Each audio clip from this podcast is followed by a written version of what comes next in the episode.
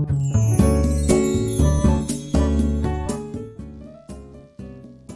んにちは。タロットリーダーのルートです。え今回、第39回目の配信では、前回の続きということで、1年半ぐらい前に行った対面鑑定で、小さな小学校低学年ぐらいの子に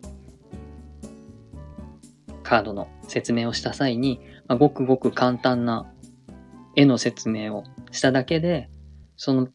カードが何を言わんとしてるのかということを、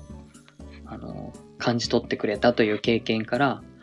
絵を見るっていうことがどれだけ大切かということと同時に、まあ、意味を覚えて、それをスラスラと語れるということが、えー、そのお客さんに大事なことを伝えることではないんだなっていうことを学んだ経験を、まあ、エピソードをお伝えしました。で、今回はですね、またその続きで同じ子なんですけれども、その子から学んだこととして、まあ、絵を見るっていうことがどういうことなのかっていうことをですね、改めて、え、気づかされたエピソードをお話ししたいと思います。えっと、その子が最初に引いたカードは魔術師だったんですけども、その後、えー、もう一枚カードを引きたいというふうにおっしゃったので、どうぞっていう形でもう一回カードを並べて、まあ、好きなカードを引いてもらいました。すると、そのカードがですね、世界というカードでした。で、えっと、世界っていうカードは、あのー、幸運のカードとかですね、78枚の中で一番いいカードとか、まあ、そういう風な認識をされてはいるんですけど、改めてその、小さな子に、このカードの持つメッセージをですね、一体どういう言葉で伝えることができるんだろうかと、えー、魔術師よりもさらにですね、えー、頭を抱えるカードでした。まず最初に引いたのが1番の魔術師というカードで、今回が21番の世界というカードだったので、まあ、このカード、1番の魔術師は始まり、うん、始めましょう。正確には始めましょう。始めようっていう、スタートだよっていうカードだったのに対して、こちらはゴールですっていうカードです。だから、端から端まで、あの、引いてるよっていうことを、まずお伝えしました。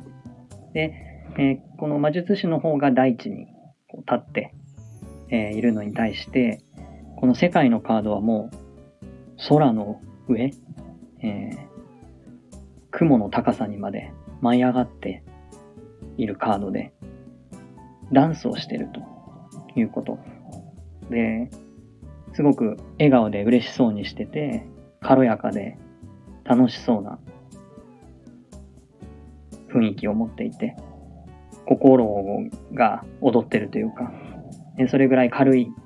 気持ちになってるようなカードで、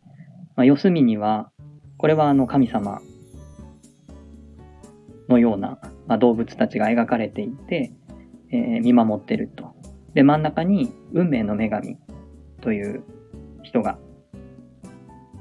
この人は運命の女神ですよっていうことをまあ伝えて、幸運っていうのを表してますって。だからこんな明るく楽しそうにしていて、何かあの思い切ってやってみたことが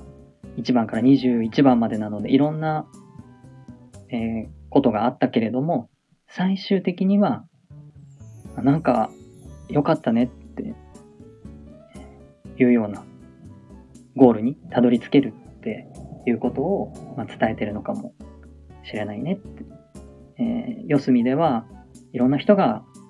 見守ってくれていて、そこで、え、軽やかに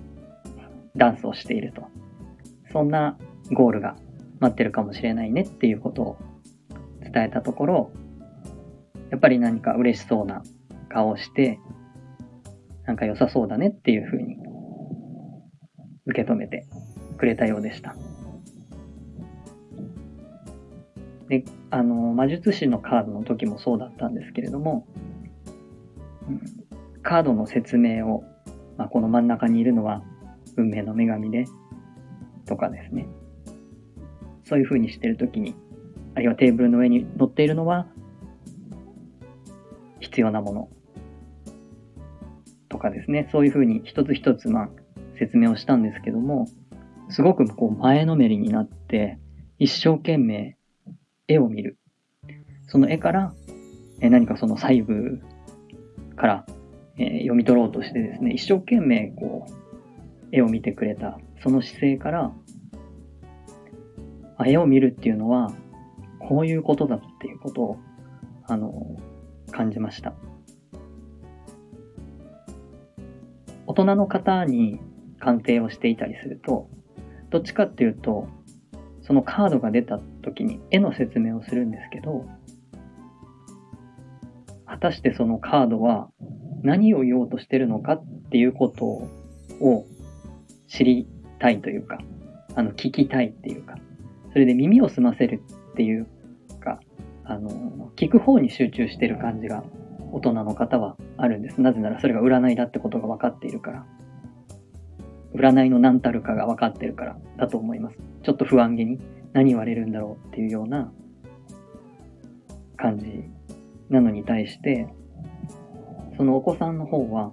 何言われるんだろうっていうより、この絵は何を、何が書いてあるんだろうっていうことの方にすごく集中してる感じがしていて、こちらも本当に、あの、前回もお伝えしたんですけど、絵本をですね、読み聞かせてるかのように、これは何の絵でとか、これは何、何が書いてあってとか、そういうふうに、あの、絵の説明をただひたすらするっていう感じだったんですね。その感覚が、やっぱ大人の方にするのとはちょっと違っていて、えー、絵を見る、そこから読み取る、それで、えー、理解する。まあ、理解するというか感覚で、あ、そういうことかもしれないっていうふうに感じ取ってくれるっていう。これがタロットリーディングだなっていうことを、まあ、その子の姿勢からその本質を教わったっていうのがありました。そして最後のとどめにですね、その子から質問があると言われて、えー、聞いたところ、魔術師の人は、バンドを1本しか持ってないのに、魔法の杖というか棒を1本しか持ってないのに、なんで世界のこの女の人は2つ持ってるのかというふうに質問をされました。えー、そこでですね、言葉に詰まりというか、えー、確かに世界の運命の女神がバンド2本持ってるっていうのは知ってたんですけれども、なんでなのかっていうことは考えたことがなくって、で当然大人の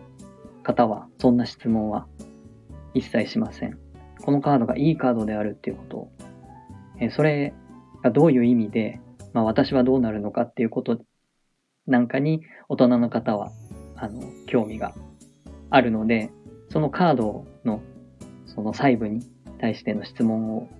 いただいたことはなかったんですけどその子からあのそういう質問を受けて、えー、その時ごめんなさいと。正確にその人世界の女神が2本持ってる理由っていうのはわからないんだけれども、まあ、このカードのあのそれぞれのメッセージが魔術師の方はまだまだ未熟で1番なのでまだこれから始めようっていう